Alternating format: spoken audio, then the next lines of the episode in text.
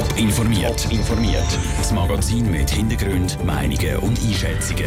Jetzt auf Radio Top. Wie gross die Erleichterung bei den direkt Betroffenen ist, dass im Thurgau alle Drittverkaufsstellen offen bleiben und wie gut die Massnahmen von der Swisscom wirklich sind, damit in Zukunft keine Kundendaten mehr geklaut werden können. Das sind zwei von den Themen im Top informiert. Im Studio ist der Daniel Schmucki. Ein Zugbillett am Kiosk, im Migrolino oder in der Post kaufen. Das ist an der sogenannten Drittverkaufsstelle möglich. Die SBB hat in der ganzen Schweiz 50 von diesen Stellen schliessen. Besonders hart hätte es der Kanton Thurgau getroffen. Dort wären gerade elf Stellen betroffen gewesen. Jetzt ist aber klar, alle Drittverkaufsstellen im Kanton Thurgau bleiben. Die Caroline Dettling und Andrea Blatter haben Reaktionen eingeholt. Es hat heftige Widerstand gegen die Schliessung der Drittverkaufsstellen briefliche Protestaktionen. Schweizweit ist eine Petition lanciert worden und auch im Parlament hat es Widerstand gegeben. Mit einem Moratorium hätten die Schliessungen gegen den Willen vom Bundesrat mal bis ins Jahr 2020 herausgeschoben werden Die SBB hat es dann eingelenkt und neue Verträge ausgehandelt. Dass jetzt alle Thurgauer Drittverkaufsstellen auf diese Verträge eingegangen sind, ist für den Stefan Thalmann von der Abteilung Öffentlicher Verkehr im Kanton Thurgau eine gute Nachricht. Ja, wir sind natürlich sehr erfreut, dass jetzt die elf Drittverkaufsstellen bis nochmal drei Jahre bis Ende 2020 offen bleiben und dass wir mit dem politischen Druck, den wir hier aufbauen haben, erfolgreich sind. Weil Drittverkaufsstellen bleiben, können unter anderem im Migrolino zu Bischofszell oder in den Poststellen Münchwilen und Wengi weiterhin Zugbillette gekauft werden. Auch der Schweizer Verkehrsclub VCS, wo die schweizweite Petition lanciert hat, ist froh, dass es neue Verträge gegeben hat. Für den Matthias Müller vom VCS ist immer klar gewesen, dass es die Drittverkaufsstellen braucht. Es wird immer Leute geben, die möchten einer Person eine Frage stellen, an einem Schalter oder ein bisschen kompliziertes Anliegen haben, zum Beispiel ein Velo mitnehmen oder ins Ausland fahren. Und dann ist es eben sehr wichtig, dass man auch einen Bedientenverkauf hat und dass jetzt im Thurgau alle weitermachen. Das zeigt, dass es wirklich wichtig ist für die Bevölkerung, dass sie die Möglichkeit für den Ticketbezug immer noch haben. Jetzt, wo im Thurgau alle Drittverkaufsstellen den neuen Vertrag unterschrieben haben, bleiben die sicher die nächsten drei Jahre. Wie es nach dem Jahr 2020 aussieht, ist noch völlig offen. Der Beitrag von Andrea Blatter und Caroline Dettling.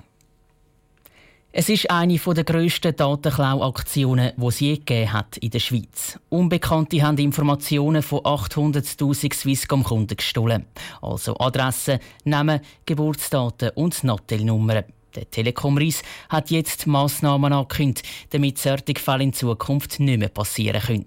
Der Raphael Wallimann hat diese Massnahmen mit einer Expertin unter die Lupe genommen. Unbekannte haben im Herbst über ein Partnerunternehmen Zugriff auf die Kundendaten von der Swisscom bekommen. 800.000 Kundendaten sind geklaut worden. Laut der Swisscom sind es nicht besonders schützenswerte Personendaten, also keine Passwörter oder Login-Daten.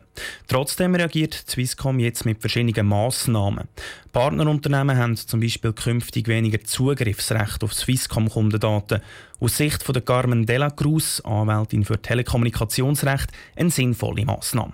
Ich denke, was sicher ins Auge sticht, ist auf der Partnerseite, dass man die Zwei-Faktor-Authentisierung einführt. Das heisst, dass man nicht einfach nur Zugangsdaten wie ein Passwort irgendwo aus dem System rausholen kann, sondern es braucht noch ein weiteres Merkmal. Es kann ein SMS sein, es kann eine Möglichkeit sein über einen QR-Code etc. Somit wird der Missbrauch sicher reduziert. Außerdem sollen künftig grössere Abfragen von Kundendaten nicht mehr möglich sein. Die Swisscom ist heute Morgen für eine Stellungnahme nicht erreichbar. Gewesen. Der Sicherheitschef des Unternehmens hat auf der Swisscom Homepage aber verlauten lassen, dass mit den neuen Massnahmen künftig so etwas nicht mehr passieren könnte. Ein Versprechen, das Carmen Della Cruz aber nicht so recht glauben kann. Da wäre ich sehr vorsichtig. Meistens ist es so, dass es nicht mehr genau in der gleichen Variante wieder vorkommt, wenn man dort ähm, speziell darauf schaut und die Schlupflöcher zumacht. Aber in geänderter Form, das würde ich also von meiner Seite her leider, sage ich mal, nicht ausschließen. Swisscom und Experten sind also überzeugt, dass die getroffenen Massnahmen helfen, dass so eine Datenklau künftig schwieriger wird. Die Carmen de la Cruz ergänzt aber noch, dass Swisscom in solchen Fällen früher kommunizieren Schließlich sei der Datenklau ja schon im Herbst passiert. Der Raphael Wallimann hat berichtet. Wer herausfinden will, ob auch seine Daten gestohlen worden sind, der kann das ganz einfach prüfen. Ein gratis SMS schicken mit dem Stichwort Info an die Nummer 444. Und jetzt zu den Gemeinderatswahlen zu Winterthur vom 4. März. Elf Parteien bewerben sich um die 60 Sitze im Gemeinderat.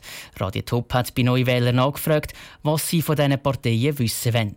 Schüler an der Berufsbildungsschule Winterthur, die das Jahr das erste Mal eine Liste einlegen können, haben uns ihre Fragen verraten. Jetzt nehmen die Parteivertreter Stellung zu diesen Fragen. Heute Dieter Klei, Präsident der FDP. In Winterthur gibt es viele junge Familien, Studentinnen und Studenten. Die müssen irgendwo wohnen. Wie fördern Sie den bezahlbaren Wohnraum in Winterthur? Also grundsätzlich äh, ist die FDP ja nicht für staatlichen Wohnungsbau, aber es braucht natürlich eine sinnvolle Durchmischung. Wir haben in Winterthur ja eine gut lebende Wohnbaugenossenschaftslandschaft. Die haben ein gutes Angebot an, sagen wir jetzt Wohnungen oder Zimmer für Leute, die weniger verdienen. Also das Angebot, das äh, sollte genügen.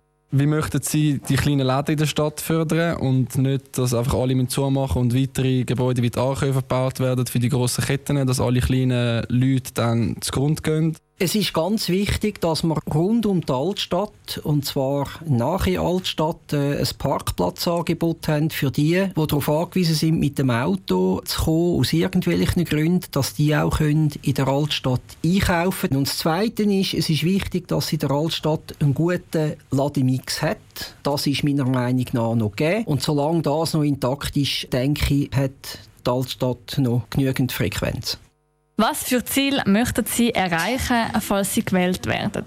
Also die FDP Winterthur und auch ich persönlich als Präsident wette natürlich eine lebenswerte Winterthur, wo einerseits eine gute, lässige Wohnstadt ist. Da sind wir auf einem guten Weg dazu eine lebendige Freizeitstadt. Da hat sich in den letzten 20 Jahren sehr, sehr viel zum Positiven geändert. Wo wir noch zulegen ist bei den Arbeitsplätzen. Wir haben gemessen an der Anzahl Einwohnerinnen und Einwohner in Winterthur relativ wenig Arbeitsplätze. Es mögen also noch mehr Arbeitsplätze verleiden, die dann auch Winterthurer und Winterthurer arbeiten können.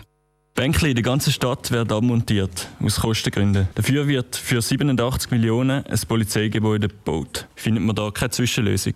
Selbstverständlich. Ich habe mich natürlich auch der Tatsache gestört, dass man die Bänkli jetzt hier abräumt. Oder? In Wülflingen haben ja dann äh, private spontan die Bänkli gesponsert.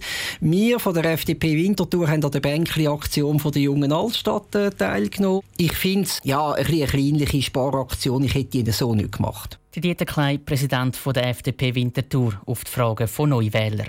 Mehr Informationen und Beiträge zu allen Winterthurer Parteien zum Nachlesen gibt es auf toponline.ch.